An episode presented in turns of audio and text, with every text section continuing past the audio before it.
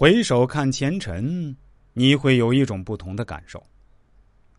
有的朋友可能会说，有求之事是带有功利心的，并且自称自己是出于善心。可是问题是，你的善心几十年都没起过一次，好不容易良心发现一次，也要沾沾自喜几十年。人家有求之事经常在做，做的过程中就形成了仁慈心。慢慢的心越来越柔和，越来越有悲天悯人的情怀，渐渐成了一种自然而然的行为。慈悲心也是可以通过施舍的过程培养出来的。何者于人于己更有益，不言自明。做事业特别需要是人气，众人排场才有可能事业有成。而培养这方面的福报，最简易的方法是培养仁慈心。一念之人，天地感应，众人与鬼神都愿意护持你，顺顺利利就把事情做了。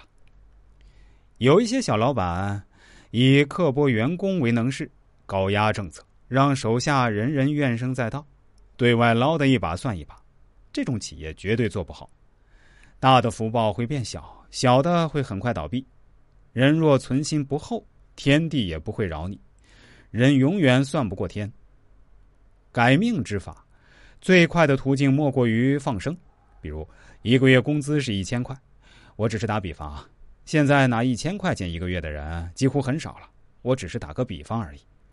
如果你能从这一千块中每个月拿出五十元来放生做慈善，那么几个月下来，你的命运会发生比较大的改观。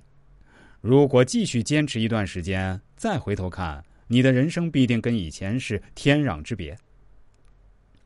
任何灾难，任何霉运，只要下狠心放生，没有改不了的。放别人一条生路，天也会放你一条生路，这是必然的因果。